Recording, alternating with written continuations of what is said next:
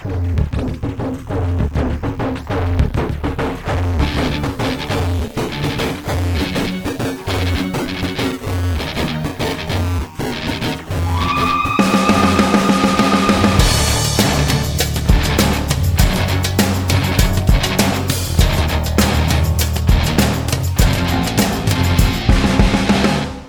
Produit avec le soutien de la MDJS. Bienvenue les amis sur Radio Maalif, un nouveau podcast icône, galerie extraordinaire, longue et euh, riche de icônes marocaines présentées par des gens qui sont venus les présenter. Voilà une phrase qui euh, retombe sur ses pieds catastrophiquement. Mais c'est pas grave, on avance. Euh, je suis avec euh, Mouna Belgelini. Salut Mouna. Hello. Est-ce qu'il est utile de te présenter? Non, mais je vais voir si tu vas redécrire mon... mes vêtements ou pas. Parce que c'est devenu un jeu. C'est vrai, Non, aujourd'hui un on est, on est dans une sorte de sobriété, dans tes référentiels. hein. Merci. Euh, Et de toute façon, je ne fais pas partie des gens qui mettent des bons et des mauvais points au look de tout le monde, parce que ça pourrait bien se retourner contre moi. Voilà, exactement. Donc, euh, Sinon, ça va. super. Euh, et Shama Taheli, Shama Taheli, euh, je sais même pas comment on va te présenter, euh, restauratrice. J'étais curieuse de me dire, Hein est-ce qu'il a préparé un truc? On va dire restauratrice maintenant tout de suite? Non, je me, je me- non, je m'identifie pas comme telle parce que pour moi, euh, Activiste culturelle. ouais, s'il te plaît. Militante, culinaire. militante, Je militante, ça. euh, militante de, Pour le, le droit, les droits des animaux. des droits des Et animaux des humains. et des humains, des femmes? Oui. Tous, tous les droits. Alors, Mais je suis ravie d'être là. Ben, je À suis très nouveau. content de te recevoir de nouveau. Et ce beau duo va nous euh, parler de qui? Qui commence d'ailleurs? Euh, comme tu veux, je commence. Alors, je vais commencer par une euh, femme, euh, une actrice, Samia Akario, que je considère comme étant une véritable icône, malgré son jeune âge. Elle, elle approche à peine de la cinquantaine. Pourtant, j'ai l'impression qu'elle nous a accompagnés depuis des années. Et Je me demande si c'est pas la plus jeune icône qui soit passée chez nous. peut-être pas la Peut-être Hmm. que Nordin Amrabat, qui a fait la Coupe du Monde 2018, donc il doit avoir euh, moins de 40 ans ou 35 ans. maybe. Voilà, voilà. voilà. Je je sais pas non plus, mais en tout cas, euh, euh, Akario, malgré son jeune âge, comme je l'ai dit, elle est née en 72. Alors maintenant, on euh, est jeune je- so- quand on est né à 72. Ouais, ah, c'est bon pour je- moi. hein, C'est mes je- standards, moi aussi. Je valide, mais, moi aussi. mais mes enfants sont pas d'accord. Hein. Bon, c'est pas grave. Ils sont pas convaincus. Voilà, une icône euh, donc née en 72 à Chefchaouen, euh, Bent Chefchaouen, et d'ailleurs c'est un peu ce qui fait sa marque de fabrique, c'est ce joli accent euh, euh, dont elle joue et elle, elle surjoue, et tant mieux, c'est sa marque de fabrique qu'elle retire de temps en temps, mais euh, c'est une icône pour plein de choses. Euh, euh, c'est vrai qu'elle a su euh, marquer plein plein plein de générations, les plus vieilles comme moi, avec notamment son apparition dans la Lahoubi, euh, à la recherche du mari de ma femme. Elle était dans la Lahoubi oui, dans le numéro 2, dans la deuxième partie. Ah, d'accord. Euh, et c'était d'ailleurs ses débuts dans le cinéma. Elle considère d'ailleurs que Tazi a été vraiment son sa porte d'entrée euh, le, le grand écran parce qu'avant elle faisait surtout euh, du théâtre. Et euh, c'est vrai qu'elle a très très vite touché les spectateurs du grand écran avant de toucher les amateurs de théâtre et les amateurs de télévision. Et moi, depuis en fait depuis cette apparition sur grand écran, elle, elle fait partie de notre paysage audiovisuel, surtout avec Bnat Lalla Menana qui est aujourd'hui euh, tout le monde connaît voilà. Même par exemple moi je n'ai jamais vu mais il y a des extraits que je connais il y a y a des passages que je connais parce que voilà il y a des rediffusions à la télé. On est tout, toujours euh, confronté d'une manière ou d'une autre à des extraits en tout cas de cette série. Et c'est une véritable success story parce que ce qu'il faut savoir c'est qu'elle a démarré dans le théâtre sur les planches euh, dans une troupe féminine troupe euh, amatrice qui ont décidé donc euh, ensemble d'écrire cette pièce parce qu'elle la retenait à cœur. Et en fait c'est une très jolie histoire parce que Tfardo en fait bah, pour pouvoir faire une tournée à l'époque personne ne croyait en ce projet Tfardo 1000 dirhams chacune. Et c'est comme ça que ça a commencé. Et ça a démarré par un petit projet de théâtre euh, qui a fini euh, par une tournée nationale à euh, plusieurs quelle, période ça euh, Je suis pas sûre, je veux pas dire de bêtises. Peut-être que dans mes notes, je vais trouver par la suite. Est dans les années 90, je pense. Hmm, wallahi mmh, parce que je suis pas sûre. Si je trouve ça après, je te dis. Moi, quand j'entends parler de, de, tournée. Euh, non, parce qu'il y a eu tournée en tant que théâtre amateur, hmm. puis adaptation à la télé, qui a vraiment propulsé. C'était récent. Ah oui, c'était récent, qui a donné deux saisons. Puis une fois adoubé par ce passage télévisuel, ben, c'est devenu carrément une, une marque parce qu'après voilà il y a eu des détournements publicitaires. Enfin bref, c'est devenu vraiment une marque de fabrique avec une tournée pour le coup, me semble-t-il internationale aussi parce que euh, le Bnat Lalla Mnana, euh, s'exporte. Et euh, Samia Qario n'est pas restée que dans ce petit. euh, C'est-à-dire quand on pense à elle, on pense à Bnat Lamnana et on pense à Lalla Houbi pour ceux qui ont retenu son passage. Mais je crois que sur Blat El Lamnana, excuse-moi, je te coupe, je crois qu'elle écrit aussi. Hein. C'est, c'est, c'est, c'est- elle est scénariste, elle, elle est pas juste. euh, C'est inspiré Elles ont- elles ont écrit de Garcia Lorca, hein, Bnat. Mm. Et puis elles l'ont écrit ensemble, donc euh, elle est co-scénariste effectivement, mais avec toutes ses acolytes de, de quel, l'époque. euh, Quel, quel euh, Garcia Lorca La Casa de Bernard Alba. Olé, le- pardon. Il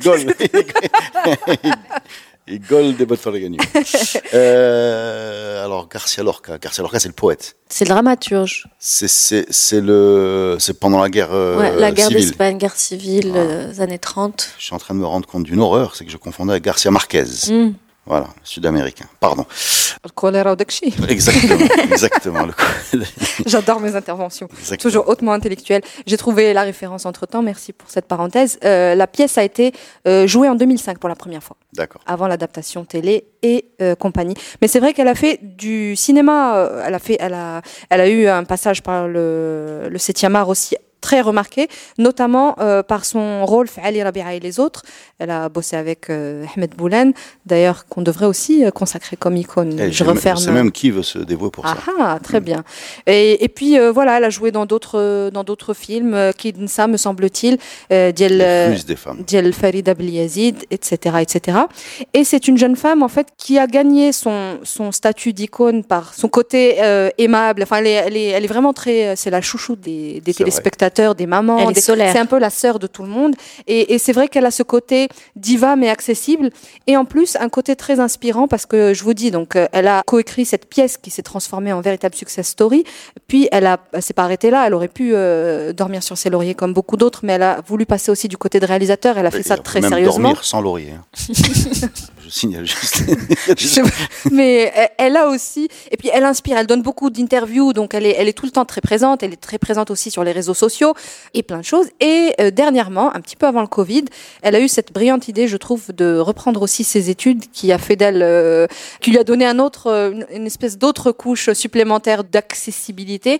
Elle a décidé, avec une amie à elle, en fait, de re- malgré la célébrité, malgré le nom Acario, de retourner en fait sur les bandes de l'université et de passer deux ans pour avoir son master en management et euh, gestion des affaires culturelles et, et artistiques, euh, ce que je trouve très louable. Et voilà. Bon, Ouais, en tout cas, c'est une icône dans, comme tu dis, est très solaire. C'est une icône euh, autant dans son aura et tout ce qu'elle dégage que que dans ses acquis aussi et dans C'est ses preuve d'humilité, de retourner à l'école. Et ça, c'est l'humilité aussi qu'elle présente, je pense, aux fans et aux gens. euh, elle est très accessible pour l'avoir rencontrée. complètement. C'est quelqu'un que j'aime beaucoup. Ben, moi aussi, je l'aime beaucoup. Et moi, j'ai j'ai un truc à. Enfin, moi, ce qui me marque dans son parcours, en fait, quand j'ai. Avec mon grand âge, parce que je, je suis.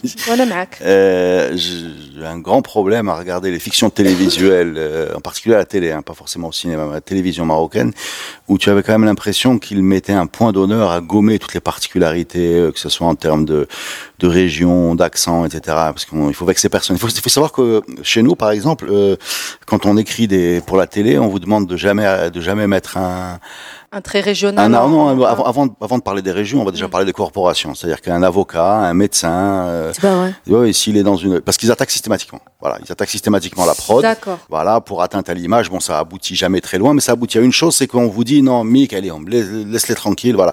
Euh, Bien sûr, les, les régions vont pas attaquer, mais on estimait en, en vertu de la même logique, il faut verser, vexer personne, que si j'étais un gangster, bah, pour que si t'es par exemple avec un accent marrakchi, ça me jetait euh, le, le discrédit sur toute la population de Marrakech. Pourquoi le gangster a un Et accent forcément marrakchi Pourquoi? Et donc du coup, on, on finissait par avoir cette espèce de personnage un peu Pourtant, éthéré. Lumna Abidar a un accent marrakech. Oui, mais ça c'est le cinéma.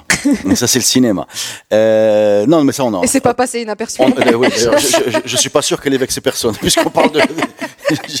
Euh, non, mais au- au- au-delà de ça, on, on s'est retrouvé, en tout cas dans les années euh, 90 euh, ou peut-être 2000, avec des, des personnages qui étaient euh, très très souvent très neutres. Voilà, on savait jamais exactement où l'action Oui, se passait. Voilà, c'était toujours des appartements qui n'avaient aucune espèce d'aspérité, qui devaient ressembler à l'appartement de tout le monde. Ça devait être un accent qui était celui avec lequel tout le monde allait s'identifier. Euh, des personnages, voilà. euh, et, et ça, et ça, rien qui m'énerve autant que ça. Voilà, rien qui m'énerve autant que ça, parce que je trouve que ils perdent complètement leur, leur humanité perdent leur humanité en perdant leur particularité. Voilà, voilà, C'est- exactement. on Non, c'est pire que ça, c'est prendre des gens pour des débiles que d'estimer que parce que euh, l'héroïne a un accent chameli ou là je sais pas ou là où je dis, elle ne peut s'adresser qu'à ses chameli ou c'est où je dis. Et j'ai même ouais. une histoire personnelle à ce, ce- ce sujet-là, puisque quand on a écrit Bienvenue à Casa, on était convaincu que pendant les deux ou trois premières années qu'il fallait éviter de la jouer hors dehors de Casa, parce que comme c'était presque une agression. C'est J'arrive moi, je vous parlais de Casa, Mm. Dans une ville et- exactement. Moi, c'est Enfin, on, a vite on a compris que c'était ouais. faux, ouais, c'était faux. Et c'est un truc marocain. C'est chez nous. C'est-à-dire quand tu vas aux États-Unis, que tu regardes la carte du métro, tu vois toutes les chansons que tu as écoutées. Ils ont chanté tous leur quartier. Euh, quand tu commences à être euh, comprendre bien l'anglais, tu vois bien qu'il y a des gens qui utilisent leur accent. Euh, Il y a d'ailleurs une chanson de Tom Petty qui s'appelle Southern Accent, là, sur cette chanson, sur ce sujet-là. Quand tu regardes, tu allumes la télé, bah, si le, le, le bandit il a un, un accent marseillais, bah, Le garde. voilà, il le garde. Et donc c'est bien. Enfin pour moi, hein, dans, dans, dans- c'est la personne qui a posé son identité en tout cas phonétique avec le plus de l'a posé comme ça au milieu de, de l'écran. Elle a fait comme tu dis sa marque de fabrique, quitte parfois à en surjouer, euh, mais euh, en tout cas ça. J'aime l'idée que quelqu'un vienne de quelque part et, et que n'ait pas besoin de se déguiser pour parler à tout le monde. Voilà. Complètement. Ouais, puis elle est, puis il y a aussi cette espèce de, elle se prend pas trop au sérieux. Je pense qu'aussi c'est. Non, mais dans la vie, euh, enfin dans la, elle, elle- elle- c'est une dame adorable. Oui. Je le dis. Voilà. Ben merci. Et c'est Ah. génial de célébrer quelqu'un qui est là, qui fait des choses en ce moment. Je pense Eh ben, les icônes c'est- n'ont pas besoin d'être figées dans le temps, dans l'histoire. C'était même l'idée de base de ce podcast, c'était l'idée de, de, de multiplication des hommages euh, posthumes, on dit. Mm. Posthumes, voilà, où on se rendait compte de l'importance de quelqu'un une fois qu'il avait passé, euh, une fois qu'il était parti, était un sujet de tristesse, voilà. Mais après, il faut pas tomber dans le travers non plus de la. Enfin, ce qu'on a tendance à faire ici, c'est de célébrer les gens aussi un peu trop vite dans les médias. Par... Enfin, je parle en tout cas dans la culture, Hmm. à cause un peu du manque, du vide euh, culturel. Dès que quelqu'un, moi, je me rappellerai. suis on pas les choisit bien quand même. Je suis pas d'accord. J'ai l'impression ouais, parce que tu parles des médias, mais en fait, je suis pas sûr que les médias arrivent à faire ou à défaire les icônes. Je, suis- je, suis- je suis pas convaincu qu'ils aient un véritable poids pour fabriquer une histoire d'amour entre quelqu'un et les gens. Je suis pas sûr de ça. J'ai l'impression qu'il y en a qui, qui vont y arriver sans médias et d'autres qui vont y, y échouer malgré les médias.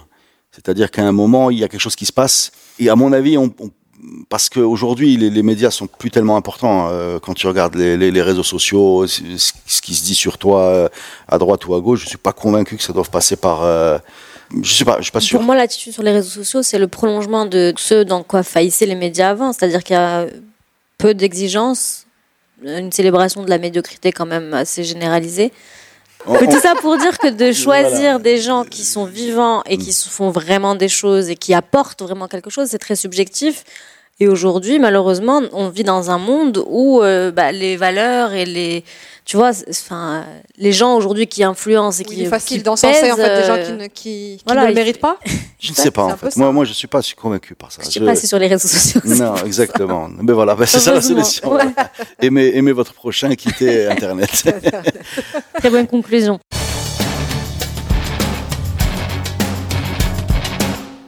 De qui tu veux nous parler? Alors moi aussi, il est vivant Mm. euh, et que Dieu nous le garde. C'est Abdeltef Labi. Mhm.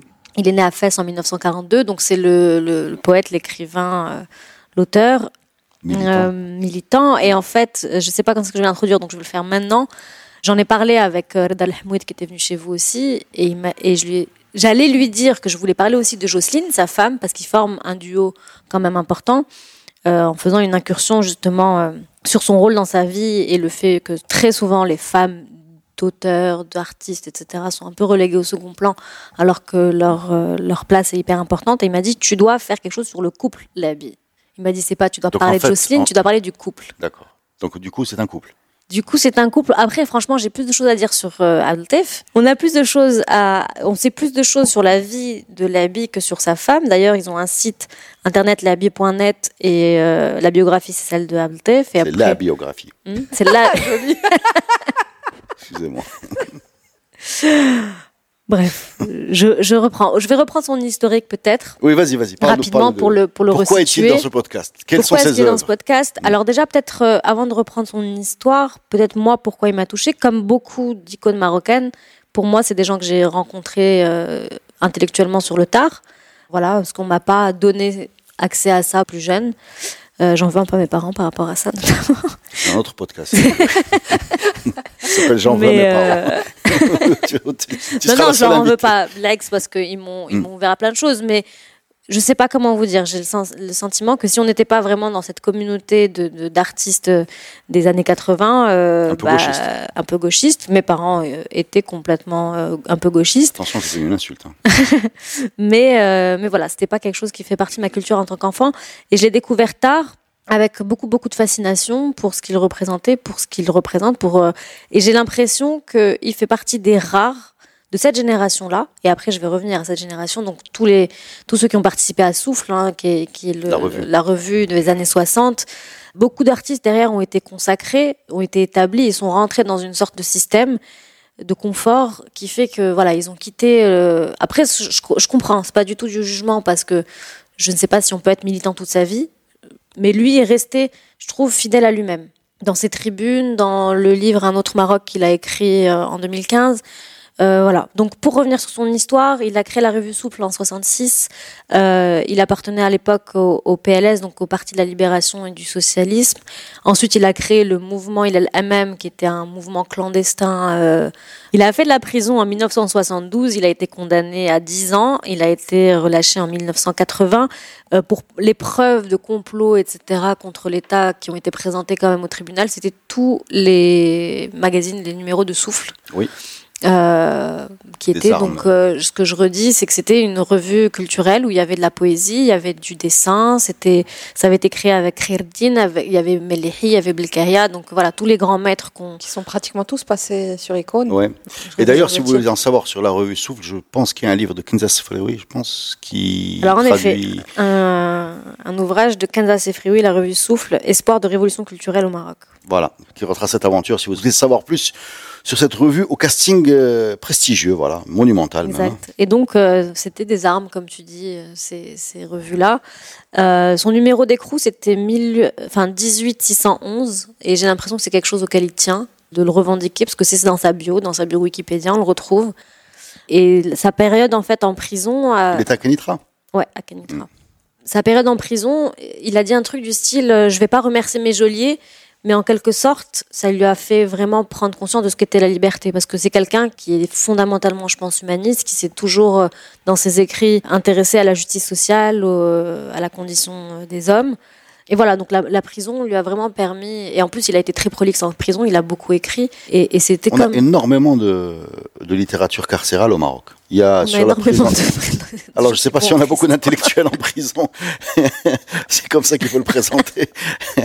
Mais il y a, y a un bouquin euh, dont je dois retrouver le titre qui consiste à, à rapporter les échanges qu'ils avaient euh, à Kenitra sur, euh, sur la position qu'il fallait avoir par rapport au problème du Maroc à, à ce moment-là.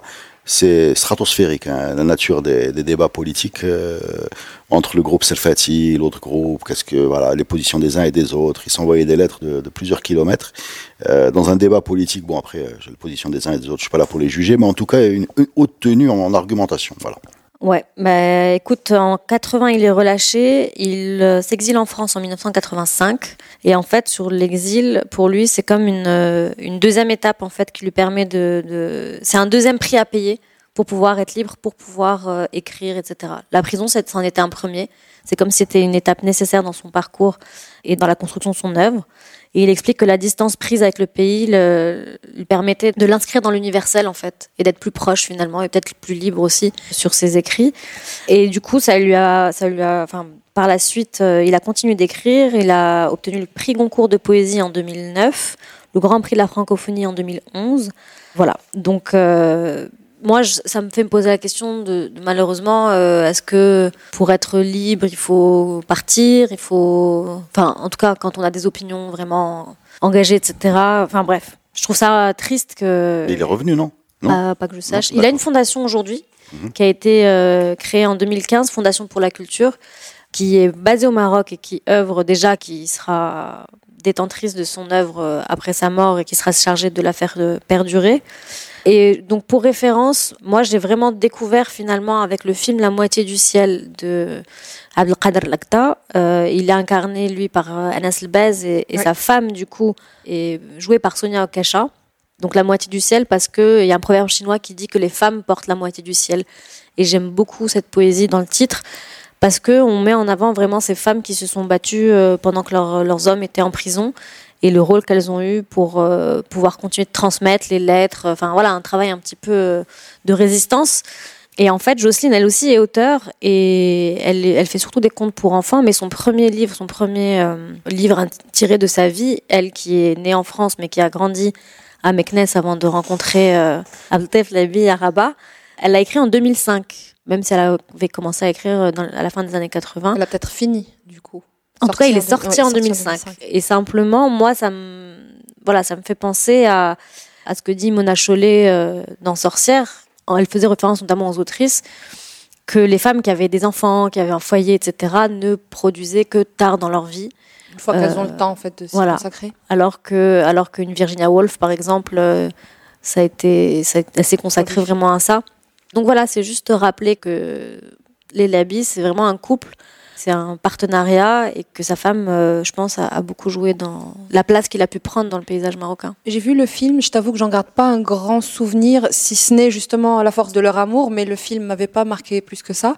Par contre, euh, c'est aussi un peu une icône euh, à titre personnel. Après, tout le monde s'en fout, mais je le dis quand même parce que je suis tombée par hasard en fait sur euh, l'un de ses livres que j'ai vraiment lu, pas du tout, pas, ni parce qu'on me l'avait, euh, je crois qu'on Peut-être qu'on me l'a offert ou je l'ai trouvé dans un truc. En tout cas, voilà. Personne fond de me la Absolument. Le fond de la jarre. Le fond de la jarre qui encore aujourd'hui est l'un de mes livres préférés parce que ça se passe en fait f- fesse dans les années 50. C'est l'histoire d'un petit gamin en fait de 7 ans euh, qui raconte la ville dans les années 50, le début de, de l'indépendance, enfin de, voilà de l'activisme indépendantiste, tout ça, mais avec le regard d'un enfant. Et ce livre, je l'ai dévoré, je l'ai lu et relu et relu parce que ça, il y a toujours un côté personnel qui ressort, c'est que mon père aussi a vécu euh, ses premières années à Fès et j'avais l'impression en fait de l'entendre me raconter tout ça et d'avoir des d'autres parties du puzzle qui manquaient. C'est vrai que c'est écrit. euh, bah, c'est écrit avec le, le regard d'un enfant de 7 ans. Donc tout est plus poétique, tout est, euh, enfin voilà, c'est peut-être le plus doux de ces. J'ai pas tout lu, Mm. mais c'est peut-être le plus doux et le plus innocent de ces livres et c'est c'est de loin mon préféré. Moi, j'avais prêté un autre Maroc à mon grand-père qui, euh, qui lui venait d'Espagne et qui avait passé une partie de sa vie au Maroc. Et le Maroc, c'était vraiment son pays de cœur. Euh, il a fui la, la guerre d'Espagne, il a transité par l'Algérie et puis est venu travailler au Maroc. Et je me rappelle, il me l'avait rendu, il l'avait dévoré. Et il me dit, c'est du feu ce bouquin. et il était presque gêné, presque attristé parce que, en fait, il, il prenait euh, À cœur, euh, à cœur le sujet. Il prenait euh, la mesure de ce dont parlait Labi, mais c'est pas l'histoire du Maroc qu'il avait envie. Enfin, il voulait pas se confronter à ça. Ça lui faisait de la peine en fait. Mais, euh, mais voilà, c'est aussi un moment, un des derniers moments très précieux que j'ai vécu avec mon grand-père autour de ce livre. Donc euh, c'est aussi ça qui m'a fait choisir euh, Monsieur Labi. Eh ben, le message passe. non. Moi, je voudrais juste ajouter que je voudrais juste lire un, petit bout d'une interview de Léabi sur, euh, justement, que vous trouverez dans le bouquin de Kansas Flawi sur la revue Souffle, où il dit la revue Souffle a été un pôle de résistance, de renouvellement, un véritable laboratoire pour le renouvellement de la culture du pays. Elle a stupéfié en son temps, elle a provoqué des échos, etc., etc. Euh, pourquoi je, je veux dire ça? Parce que, euh, à travers euh, et cette revue, hein, où il y avait, on a parlé du casting, hein, euh, un monde Kherdin, enfin bref, on va بالكهيات, il y a un monde où l'écrit pouvait être considéré comme euh, ayant un poids, même considéré comme une menace, donc euh, fatalement euh, ayant un impact. Voilà. C'est, on a l'impression que c'est la préhistoire quand on que j'ai connu cette époque. Enfin pas pas cette revue, je suis je suis pas assez jeune, mais mais ce, ce monde-là où, euh, où on montait des, des magazines pour avoir une prise sur la réalité euh, qui était décrite. Pour euh, aujourd'hui, on a l'impression qu'on est vraiment ouh, passé à autre chose, à grande vitesse, Mm. à très très grande vitesse. Et c'est triste, voilà, ça m'attriste. Et d'un côté, sa réalité fait malheureusement écho à, à ce qu'on peut voir euh, en ce moment. Quoi. Quand on parle de numéro d'écrou, euh, moi je pense à d'autres personnes aujourd'hui qui sont en prison. Et d'ailleurs, il a pris position, l'habit, il a signé des, Des pétitions. des pétitions, etc. en Ah oui, mais faveur, alors lui, euh, l'habit, euh, tu as raison, ça se fait bien de le signaler, il est de tous les combats. Il est, je me rappelle, euh, quand euh, au début de tel quel, où il y avait énormément de tensions, etc. C'était quelqu'un euh, qui qui Qui se, était tout le temps qui se cachait de- pas, ouais ouais ouais, qui se cachait pas et qui était droit dans ses bottes, toujours dans les mêmes le même type de de position, voilà. Alors que je vous avoue que j'étais hyper déçue de voir certains, certains de ses collaborateurs de Souffle avoir signé une pétition euh, qui était euh, contre une autre. En fait, c'était. À ce moment-là, m'avait choqué. Je sais pas si je peux en parler ici. Je sais pas si ça restera. Je sais pas. J'entends d'écouter.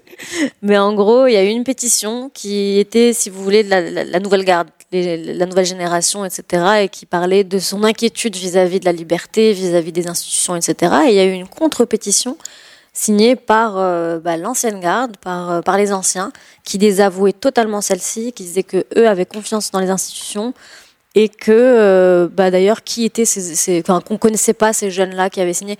Et j'avais trouvé ça choquant et scandaleux parce que du coup, en fait, c'est les anciens qui il n'y a pas de transmission, au contraire, il y a rupture. Il y a rupture et il n'y a pas de soutien. Et, et je sais pas, ça m'avait vraiment attristé, surtout qu'il y avait des gens euh, solides quoi, dans le lot et je m'étais euh, amusée, entre guillemets, à, à faire les petites bios de certains signataires euh, sur euh, Twitter en, faisant un feed pour, euh, bah, voilà, pour dire voilà ce qu'ils ont fait, voilà leurs accomplissements, ces gens-là qui ont été désavoués, qui n'ont pas contribué en fait au Maroc.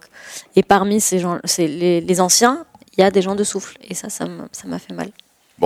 Écoute, euh, les, perc- les, les parcours des uns et des autres, on n'est pas là pour donner des bons et des mauvais points. Sincèrement, moi, je je suis pas. Non, mais je suis là pour. Moi, je suis, je Ouais, suis pour la un- réconciliation. En fait, je partage mon ressenti parce que parce que je trouve, enfin, le secteur, le panorama culturel est déjà suffisamment fragile pour qu'en plus ait des scissions qu'il y ait comme des ça. scissions euh, de cet ordre-là. Ah, mais tu serais surprise de voir, euh, je veux dire, sérieusement, quand tu lis, euh, je reviens à la littérature carcérale et au, et au débat qu'ils avaient euh, entre le groupe du être beau, ce 23, podcast. le 23 mars. Et de, je veux dire, ils étaient, ils étaient, quand ils étaient deux, il y avait, il y avait, il y avait trois tendances. Voilà. c'est, voilà, aussi la passion de, du, Bah, à dé- la du du débat. débat, qu'ils- etc. D'accord, mais du Ah, désaveu non, non, non, il y a et eu du manque de bienveillance il y a eu- il y a et eu tout. des- Du retournement de veste. Ça, enfin, il y a eu tout, il y a eu tout. Enfin, bref. Voilà, on est dans un autre monde, hein, le monde où les idées euh, impliquaient des actions. Voilà. Mm. Merci beaucoup. Est-ce qu'il y a quelque chose d'autre à rajouter sur euh, Abdel Labi Non, j'aime beaucoup ce monsieur et en plus, euh, voilà, il y a quelque chose de, aussi de l'ordre du physique, de, de sa bonhomie. Ce, ce- Exactement. il y a vraiment, il dégage quelque chose, même physiquement, qui, qui le rend très attachant et très touchant. Mm, mm, Eh Moi, ben, j'aime beaucoup ce euh, c'est quelque chose que tu trouves très souvent chez les gens Oui. qui, qui sont passés par l'univers carcéral, Aussi. qui, quand ils s'en sortent bien, ils sont, ils sont, Ils ont une espèce d'aura. ils, ils irradient, voilà. Après, quand ils en sortent mal, c'est autre chose, mais pas donner d'exemple ici, mais ils arrivaient dans, dans, dans croisés qui, euh, qui vraiment, euh, ont trouvé une espèce de sérénité qui leur a permis de se sortir de ça euh, Je pense que c'est ce qu'il explique, ouais. Merci beaucoup. Merci à toi. Merci. À la prochaine.